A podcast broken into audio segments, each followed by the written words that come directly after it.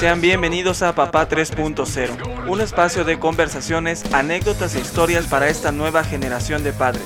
Aquí hablamos de nuestras dudas, miedos y frustraciones que surgen a partir del momento en el que sabemos que seremos padres. ¿Debo cambiar mi estilo de vida? ¿Debo continuar con mis proyectos? ¿Podré ser un buen padre? Yo soy Luis Salinas, padre de dos hijos y quiero invitarte a que formes parte de nuestra comunidad.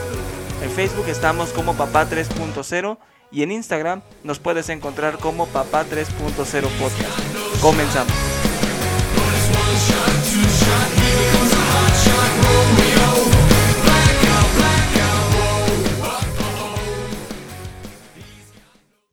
Bienvenidos a Papá 3.0 en una nueva semana, un nuevo episodio y ya lo saben, como cada semana está conmigo la conciencia.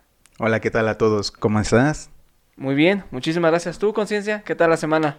Muy bien, mira, un poquito pesada por cuestiones este, laborales, pero vamos bien. A final de cuentas, como decías la semana pasada, he terminado la semana antes de que la semana termine conmigo, ¿no? Eso ya es ganancia. Exacto. Eh, pero platícanos, tenemos una noticia. Pues sí, tenemos un nuevo canal, un nuevo espacio. Vamos a estarlo lanzando, yo espero, en las próximas semanas, quizás una o dos semanas, pero es un espacio completamente diferente. Es un espacio en donde vamos a hablar con emprendedores. Esta gente que ha desafiado el status quo, que se ha quitado estas telarañas de la cabeza y está decidido a crear su propia historia. Entonces, el objetivo de este canal va a ser traer estas historias y motivar a crear su propio camino.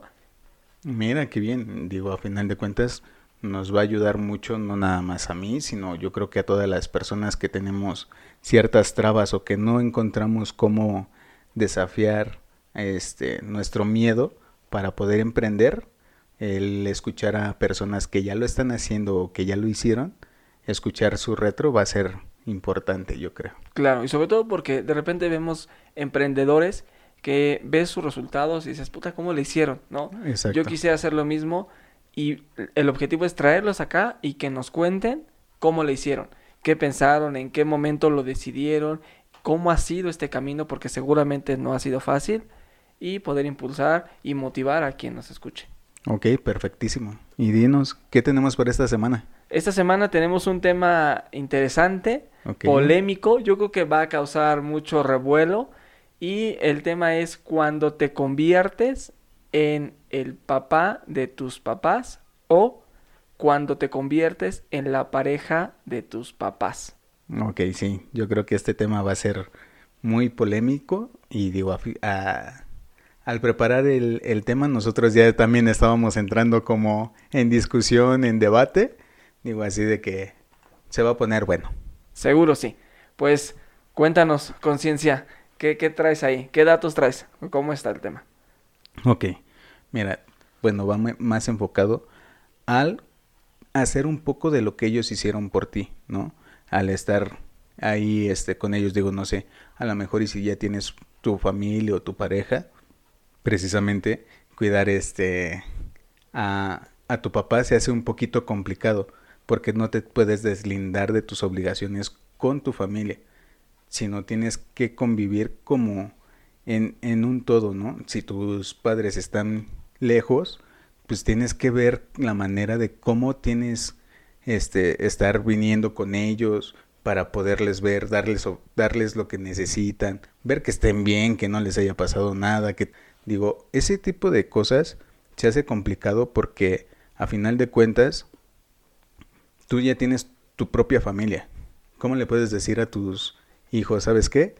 Eh, ahorita no te voy a poder ayudar con la tarea porque voy a ir a ver a tus abuelitos. ¿No? Ese tipo de, de cosas vamos a ir tocando. Pero tú hablas en un tema de cuando te conviertes en el papá de tus padres, pero por un tema de edad.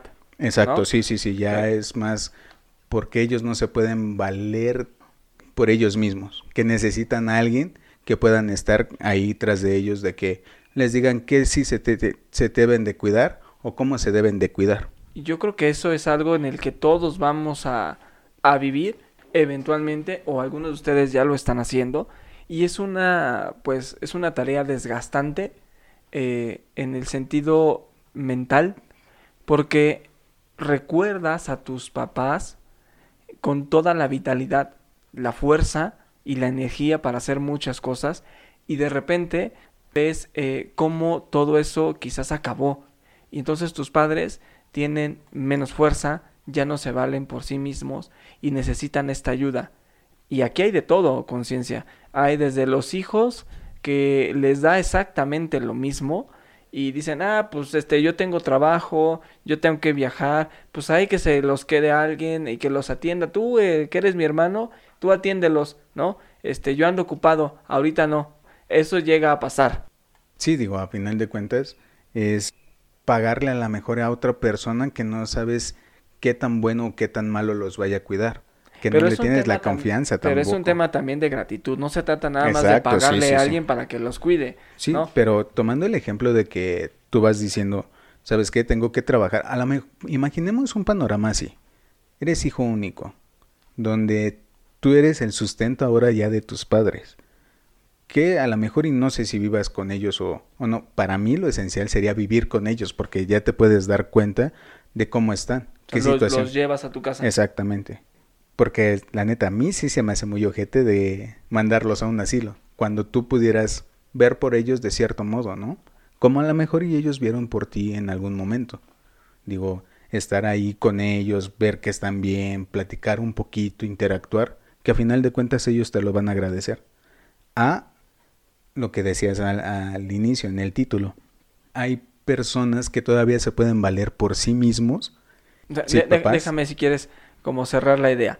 Cuando te conviertes en papá de tus papás por un tema de edad, no hay esta discusión, ¿no? Es, es un momento en el que todos lo vamos a pasar y hay que hacerle frente y hay que pues tomar esa gran responsabilidad y ahora hacerte cargo de tus padres y darles una vida digna Exacto, eh, y que estén bien, que se sientan a gusto, que se sientan protegidos, ¿no? Que eso es lo más importante y poder velar por ellos. Ahí no hay ninguna discusión, eso se tiene que hacer, es, es humano, es un tema incluso de agradecimiento de todo lo que ellos hicieron por nosotros cuando estábamos en las mismas, que no nos sabíamos valer por nosotros mismos, que todo era peligroso, que ni siquiera podíamos comer con nuestras propias manos. Es pues prácticamente lo mismo y es un tema, la vida es bien sabia, ¿no? Se cierra el ciclo y ahora te toca a ti este cuidar a tus padres. Ahí creo que no hay ninguna discusión y quien no lo haga, pues sería muy ojete de su parte el, el decir, ah, pues este, pues ahí lo mando a la, al asilo, a, la, a, la, a un hospital y que se atiendan, que lo, hagan, que, que, que, lo atiendan y ya después lo voy a ver cada semana y ya está, ¿no? Es, eso, eso sí es completamente inaceptable y creo que ahí estamos de acuerdo. Sí, porque a final de cuentas, digo, es, lo decías bien, yo creo que es un tema más de gratitud, del hecho de que digas, bueno, ellos se desvivieron, ¿cómo no voy a poderles regresar un poquito de todo lo que hicieron por nosotros, ¿no? A final de cuentas, si eres hijo único, si eres eh, este dentro de cinco el, el de en medio, digo, a final de cuentas te toca, de cierto modo, regresarles un poquito, aunque tus otros cuatro hermanos no hagan nada por ella o por él, si te deberías tú, si está en tus posibilidades, poder hacerte cargo un poco de tu mamá. Muy bien. Y otro tema es cuando te conviertes en papá de tus, de tus padres, pero ellos tienen la fuerza necesaria, ¿no? No sé si es papá de tus papás o pareja de tus papás, ¿no? Que imagínate, el papá no está, se fue, y entonces siempre vivieron el hijo y la mamá, o los hijos y la mamá, y alguien siempre termina asumiendo el rol de que se vuelve el papá, ¿no? O sea, se vuelve el papá de los hijos y la pareja de, de la, pues de la mamá. En términos psicológicos quizás, en términos de comportamiento, en términos de la relación que pueda haber. Hay una relación mucho más estrecha entre la mamá, el papá y uno de sus hijos, hijas. Hay una relación más estrecha y asumes ese papel y esa responsabilidad que no te toca. Empiezas a ver por los hijos, empiezas a meter como mucho más mano a la casa como si fueras el papá. Sí, digo, y a final de cuentas hay ocasiones en las que ya no debería, ¿no?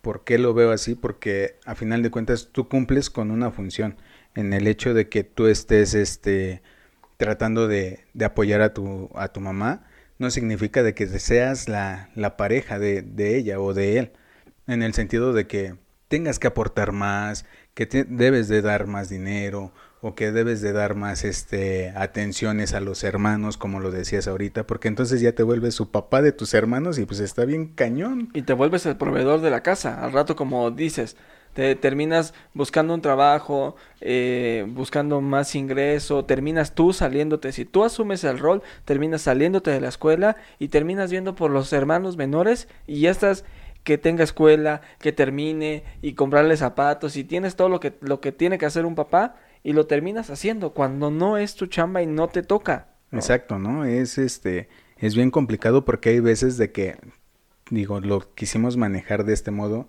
en el sentido de que cuando ella es por tema de, de adultez, está bien el hecho de que te hagas responsable de ellos, pero cuando todavía se pueden valer por ellos, hay personas de que sí ya se encajan, ¿no? Encajan el diente bien feo.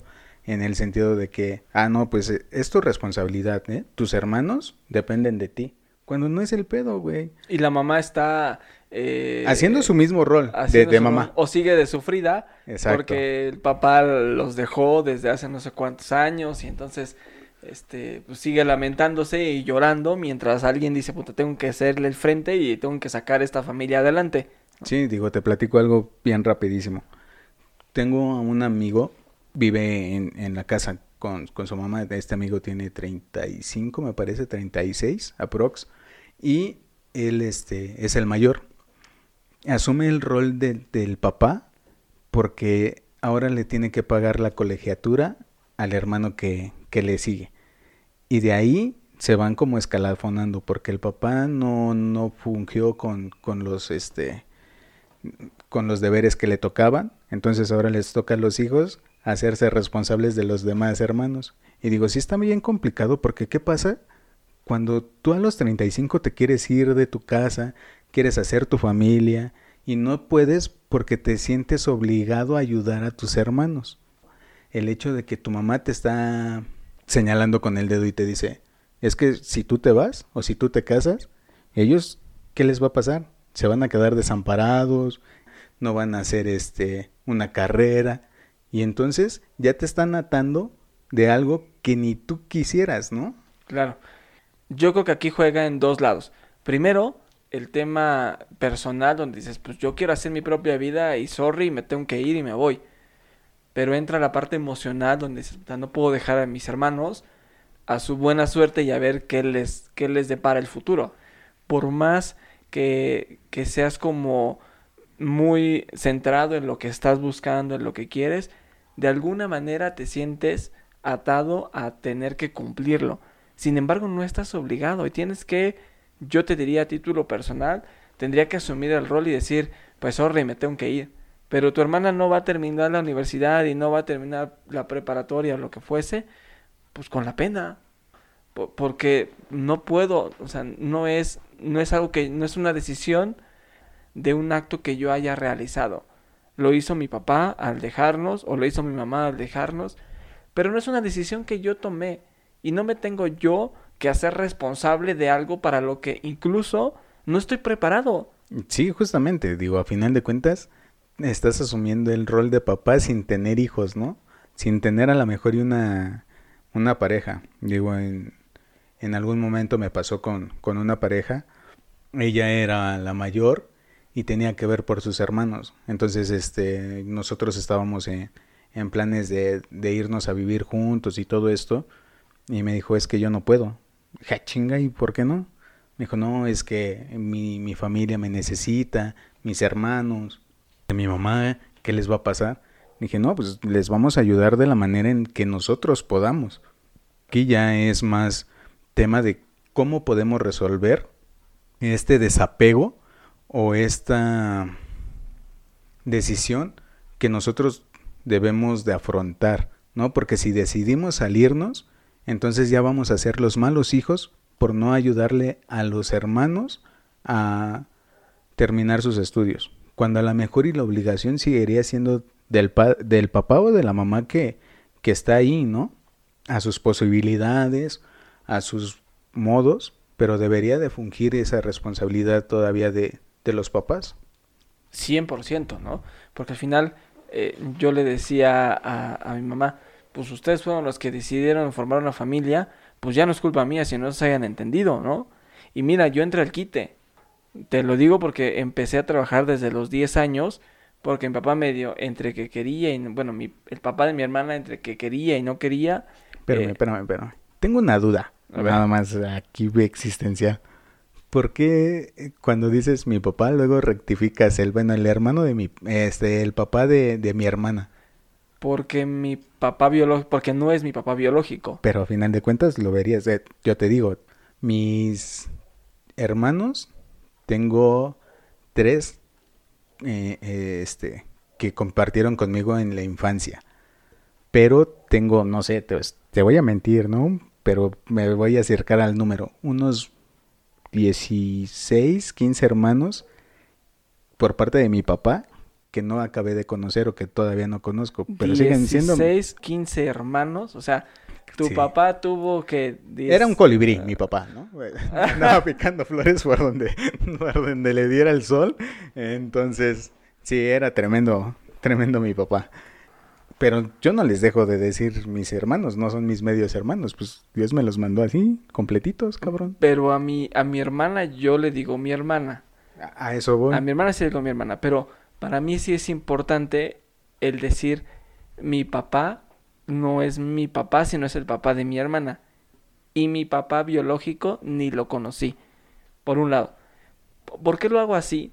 Porque quiero incluso destacar que el papá de mi hermana, sin ser mi papá, hizo lo que estaba en sus manos y lo que él creía que era necesario y lo que él podía para mantenernos. Okay, Entonces, si yo digo es mi papá, todo está normal. Sin embargo, si aclaro que no era mi papá, creo que genera un plus.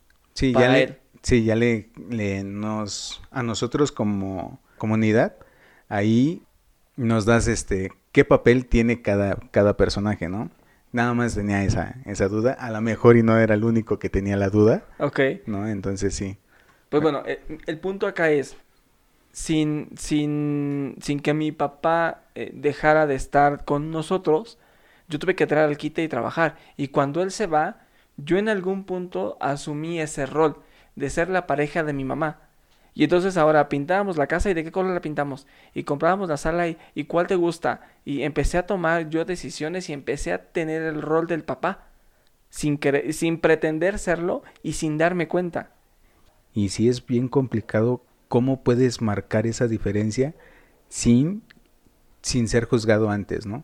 Sin llevarte pleitos a casa, sin llegar y decir, puta, otra vez vamos a alegar de lo mismo, se va a tocar lo mismo digo, se vuelve muy tedioso conforme va avanzando el tiempo si nosotros no, no ponemos también un alto y nos, no ponemos bien claro que nada más somos los hijos, que somos el apoyo, sí, de, de, de todo lo que ellos quieran en medida de, de, nuestras posibilidades, pero no somos la pareja.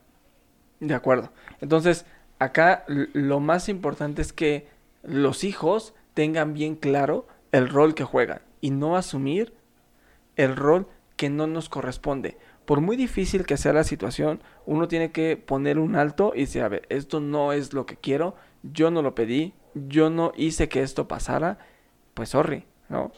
Sí, digo, a final de cuentas uno como hijo, como hijo debe de, de seguir su camino, debe de formar su propia familia si es que así lo quiere este, pero no sentirse mal por el hecho de, limitar un poco más a, a, su familia eh, biológica, porque vas para un nuevo camino, vas a ser tu propia familia, donde vas a tener tu propio marido, tu propia este, esposa, tus propios hijos, tus propios problemas, y a eso añádele el estar mal con tu, tu, tus hermanos o tu mamá, porque ahora si tú tomaste la decisión de casarte, te los tienes que llevar, pues no, no es así. Como ellos lo hicieron con sus padres. Exacto. Dejaron a sus padres, tuvieron una pareja, tuvieron sus hijos, nosotros, pues hicieron su vida.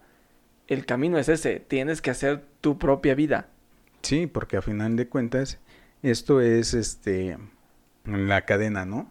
Que vamos formando, pero que muchas veces no todos entendemos En episodios este atrás hablábamos de las etiquetas. Ahorita se me viene a la mente eh, un caso donde eh, una de las tías de estas personas, de, de un amigo, le decía a, a, la mamá, es que, ¿por qué no te ayuda? Es obligación. Es que está casado y tiene sus propios problemas, le decía la mamá de mi amigo. Y decía la tía esta, no, es su obligación también ayudarte porque primero tuvo madre antes de tener este mujer. Y entonces crea ese conflicto en lugar de ayudar, conflictúa más la situación porque sigue siendo la competencia de alguien que no tendría que ser competencia de nada. Acá lo más importante es saber cómo ayudas, ¿no? Porque puede ser que realmente tus padres necesiten una ayuda y por supuesto que debes estar ahí para ayudarnos, pero de repente pasan, porque hay de todo, y hay papás que pueden ser mucho más chantajistas o mañosos y te quieren decir, ay, es que necesito que estés acá. fíjate que estoy muy enfermo, necesito que estés, necesito que vengas a verme y vas y no hay nada.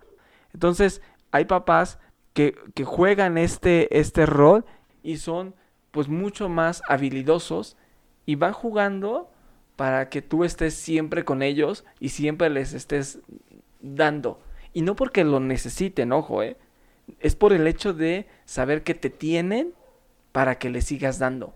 Es solo por eso, para que estés ahí, para que no te, no te vayas. Digo, en otras palabras más crudas, yo creo, sería aprovecharse del hijo, ¿no? ¿Por qué? Porque es beneficio para ellos en mayor o menor medida.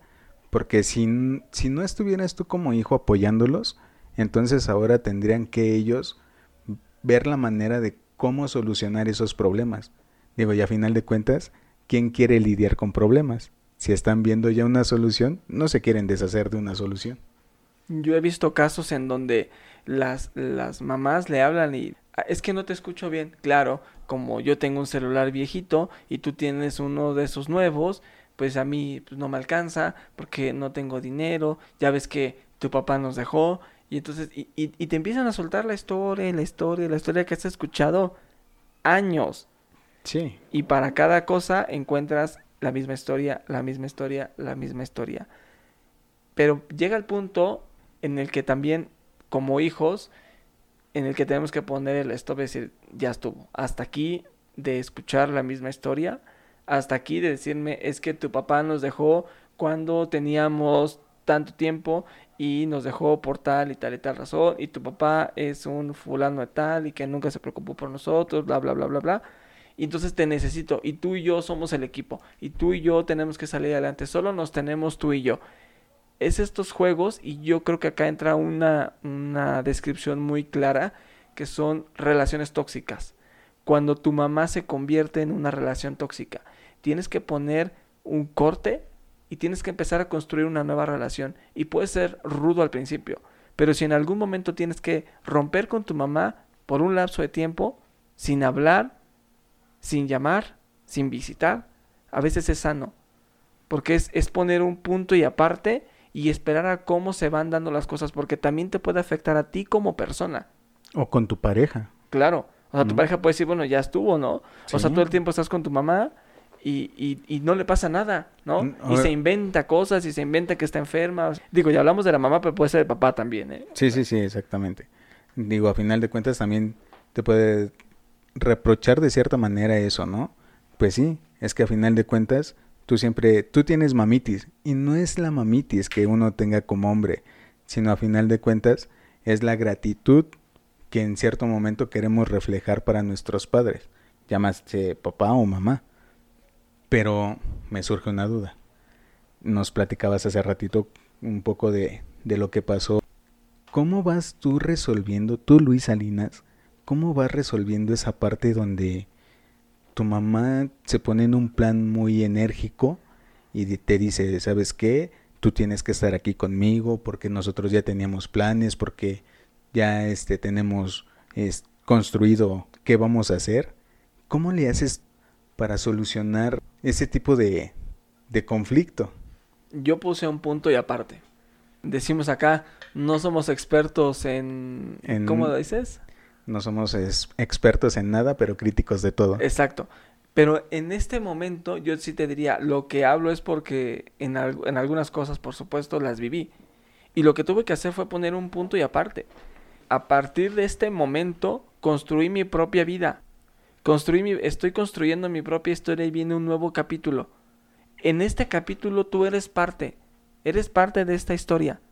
Pero ahora juegas un rol quizás diferente, en el cual no vivimos juntos, ya no vamos a compartir todos los fines de semana, porque ahora toca, el siguiente capítulo es mi esposa y mis hijos. Como tú hiciste ese cambio de capítulo cuando decidiste formar tu propia familia. Y tuve que poner ese punto y aparte porque incluso me empezaba a dañar. Y no con, no con mi esposa, sino conmigo mismo, porque no sabía lo que era correcto. No sabía si realmente era yo un egoísta por pensar solamente en mí y en mi familia, y era un hijo de la fregada por no ver por mi mamá y por no preocuparme por ella cuando ella me decía que sufría, porque ya no estábamos juntos. Pero tenía que entender que en algún momento quizás eran hasta algunas cosas como de chantaje para seguirme teniendo ahí. Y tuve que hacer este punto y aparte para cambiar las reglas del juego. Digo, y a final de cuentas, lo que hablábamos, ¿no? Al principio yo creo que se torna muy difícil, pero también depende qué es, qué pese más en tu balanza, ¿no? Yo lo veo así. En este punto que nos platicas, tu balance estaba más apegado hacia tu familia. En el hecho de que tú ya estabas comprometido o que ya estabas casado y que tú querías ese futuro para ti. Desblindarte un poquito, si tu mamá llegaba como, como plus, pues qué, qué mejor. Pero si no, digo, sorry. A final de cuentas, eres parte de, de mi historia, pero si quieres formar parte de ella, ¿no? Si no, para ir cerrando un poquito el tema. A final de cuentas, el cómo aceptes o cómo vayas desarrollando tus decisiones o afrontando tus decisiones, no, no te hace mala persona o buena persona sino más bien yo creo que es dependiendo de qué es lo que vas adquiriendo para ti y cómo lo quieres aceptar. Yo creo que tienes que ver que qué es lo que quieres, hacia dónde quieres dirigirte, que tengas muy claras tus valores como familia. Con base a esto sepas que si tú tomas la decisión de formar tu propia familia y hablamos de que te quieres casar y quieres hacer tu quieres hacer tu propia familia, pero a lo mejor ni siquiera te quieres casar. ¿eh? Tu idea es viajar por el mundo pero entonces ahora tienes que quedarte toda la vida o todos los años hasta que tu último hermanito que tiene hoy 5 años termine la universidad, o sea, nos esperamos 20 años para que yo pueda vivir mi propia historia y tengo 17, 20 años, entonces hasta que tengan 40, por supuesto que no, tienes que ser muy fiel contigo mismo. Creo que eso es lo más importante. Cuando tú eres fiel contigo y tus propias convicciones, ese debe ser el eje rector que te debe medir hacia dónde debes dirigirte. Y tienes que tener muy claro que lo que haces es correcto. Y ojo, tomar la decisión de dejar a tu mamá y a tus hermanos, o a tus padres y tus hermanos, no significa que seas un hijo despreocupado, porque también vas a seguir pendiente de ellos. Simplemente ahora vas a dirigir tu propio camino. Sí, digo, a final de cuentas, el, en cómo te juzguen, siempre va a haber haters, ¿no? Que te van a decir, ay, sí, es que tú abandonaste a tu familia, bueno, a tu mamá, a tus hermanos, por casarte. Digo, a final de cuentas es el, el camino que, que, sigue, es la línea que uno quiere ir siguiendo. ¿Por qué? Porque es el paso que quiere dar. Porque te quieres hacer cargo de tu propia familia. En, en, en específico, de hacerte responsable de un, un mundo que a lo mejor y quieres experimentar, pero sin una relación tóxica. ¿Qué relación tóxica tu mamá, no? Al decirte, no, es que tú debes de estar aquí conmigo, te debes de quedar hasta el final, eh, hasta que acabemos la casa completa, ya te puedes casar. Pues no. No, y cuando termines la casa, pues aquí está tu recámara, ¿a dónde vas a ir? Exactamente, ¿no? Te la traes, ¿no? Porque hay muchas veces de que Ven a vivir acá. Ajá, yo he escuchado eso de, no, pues te la traes. Ah, chinga, ¿y por qué? Si no es lo que yo quiero. Pero todo va, coincido completamente contigo, todo va dependiendo de qué es lo que tú quieres. Y tener bien claro que uno como persona, al perseguir sus sueños, no te hace ni malo ni bueno. Simplemente te hace querer alcanzar lo que tú en el momento quieres. Porque volvemos a lo mismo, ¿no? Habrá personas que te estén juzgando y te estén diciendo, es que qué mal hijo eres por quererte casar, pero pues a final de cuentas pones en la balanza. ¿Qué más qué es lo más importante? Mi mamá está joven, teóricamente, se puede valer por ella, mi hermano puede trabajar, mi hermana este, la puedo apoyar con, con ciertos recursos, entonces la solución está ahí, ¿no? Hacemos eso, que mi mamá trabaje, que mi hermano trabaje, para que puedan seguir con sus, con sus caminos, con sus estudios, y yo me pueda casar. Y eso no te hace malo, simplemente te hace buscar nuevas opciones. De acuerdo. Pues, conciencia, otra vez se nos acabó el tiempo. Quiero agradecer nuevamente el favor de su atención. Muchísimas gracias por escucharnos. Espero que este tema pues les haya creado más dudas de que respuestas porque justamente es lo que buscamos, abrir conversación y que ustedes puedan cuestionarse si están viviendo este tema de ser parejas de sus, de sus padres, de su mamá o de su papá, pues sepan quizás que uno, pues no son los únicos, y dos, es importante ser fieles a ustedes mismos, porque puede sonar muy romántico, pero vida solo tenemos una, y si hoy no la vives como tú quieres hacerlo, pues esto se va a acabar. Tarde o temprano esto se va a acabar y vas a terminar diciendo, puta, si yo hubiera hecho, si yo hubiera viajado, si yo sí hubiera estudiado lo que quería estudiar. Y aquí me recuerda una frase que dice, me voy a arrepentir más de no hacerlo que de hacerlo, ¿no? Y a final de cuentas creo que es muy cierto. Uno se debe de arrepentir de lo que no hace, porque de lo que haces puedes estar continuando, puedes seguir, pero si no, te quedas con el miedo de o con la duda de ¿y qué hubiera pasado si me hubiese arriesgado?